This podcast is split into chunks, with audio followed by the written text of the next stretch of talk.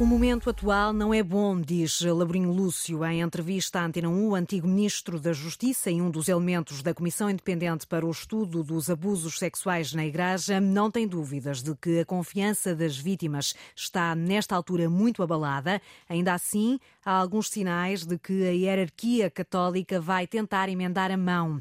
Defende Labrinho Lúcio que a Jornada Mundial da Juventude é uma oportunidade para a Igreja Portuguesa aparecer como um exemplo a ter em conta. Isabel Cunha. Pelo respeito para com as vítimas, cuja confiança está muito abalada, afirma Laborinho Lúcio, e para sair da encruzilhada aos olhos da sociedade e do mundo, a Igreja Católica Portuguesa precisa tomar medidas no imediato, afastar os padres suspeitos e aproveitar a Jornada Mundial da Juventude para limpar a imagem. O momento atual não é bom, mas ele pode ser esclarecido pode determinar uma modificação significativa na maneira de agir da própria Igreja e projetar-se nas Jornadas Mulheres da Juventude, onde a Igreja Portuguesa pode aparecer aos olhos do mundo como um exemplo a seguir noutras dimensões. Membro da extinta Comissão Independente que investigou os abusos sexuais a crianças na Igreja, Laborinho Lúcio espera que a Praça do Perdão que a Jornada Mundial da Juventude vai erguer em Lisboa tenha um placar bem visível, onde a Igreja pede perdão às vítimas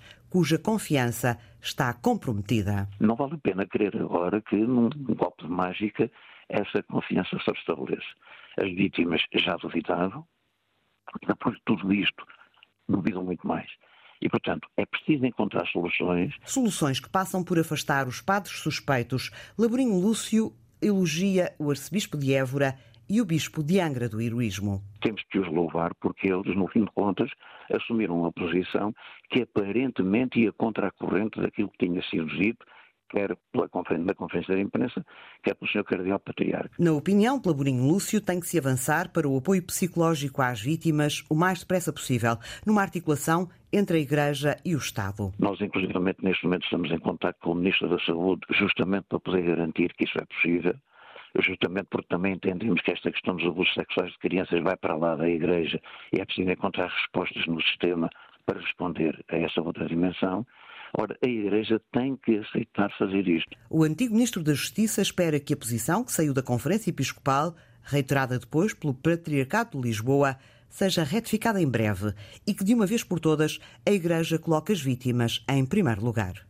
As considerações do antigo ministro da Justiça, Labrinho Lúcio, em entrevista à Antena 1, também em entrevista ao Semanário Expresso. O presidente da Conferência Episcopal Portuguesa, José Ornelas, faz meia-culpa, assume que não foi feliz na primeira reação ao relatório da Comissão Independente para o Estudo dos Abusos Sexuais na Igreja. Nesta entrevista, que vai ser publicada na íntegra na edição de amanhã do Expresso, José Ornelas admite que a conferência de imprensa não correu bem, a comunicação não foi adequada e que não conseguiu transmitir aquilo que tinha para dizer. A forma como a Igreja Católica está a reagir aos casos de abuso sexual na instituição é precisamente o tema em destaque na antena aberta já depois deste jornal. Em alguns supermercados, as margens de lucro dos alimentos chegam aos 50%. Produtos como ovos ou cenouras, por exemplo, estão a gerar praticamente o dobro dos lucros em comparação com o que acontecia há um ano. A informação foi divulgada hoje pela ASAI numa conferência de imprensa no Ministério da Economia. Para já não é, no entanto, possível concluir se as empresas de retalho têm obtido lucros ilegítimos, porque para isso é necessário ter em conta a margem de lucro líquida e essa análise ainda não foi feita. O que se sabe já é que o preço do cabaz de alimentos essenciais subiu quase 30% desde o ano passado e até fevereiro deste ano. Em janeiro de 2020, 2022 esse cabaz custava menos de 75 euros, agora ultrapassa os 96 euros. São mais 21 euros num cabaz com bens como peixe, carne, legumes, frutas, massas, arroz, azeite, ovos ou pão.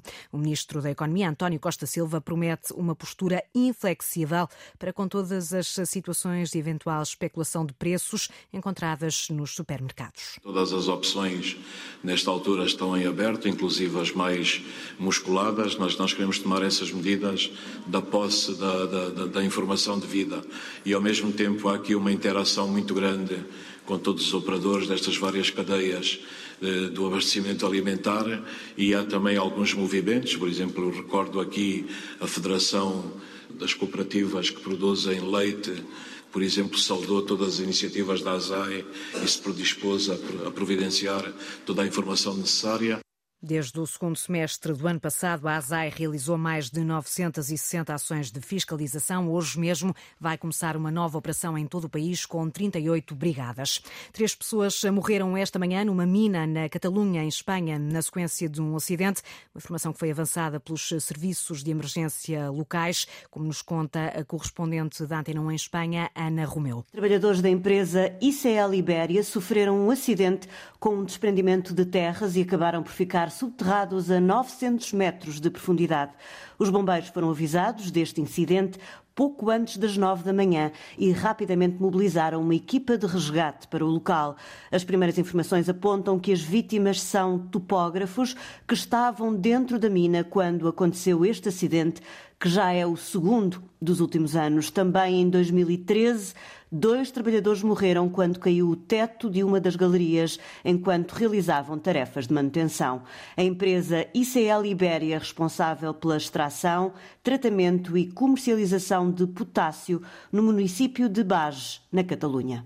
Três eh, pessoas acabaram por morrer na sequência deste acidente eh, que aconteceu numa mina na Catalunha. A rede social TikTok está com alguns problemas de funcionamento. Os utilizadores portugueses estão a relatar falhas nesta aplicação ao reproduzir vídeos. O site Down Detector, onde os utilizadores podem indicar problemas de funcionamento de várias aplicações, dá conta de constrangimentos tanto em Portugal como noutros países. A Segurança Social vai instaurar um processo de contraordenação aos proprietários do lar Delicado Raminho, no Conselho da Lourinhã.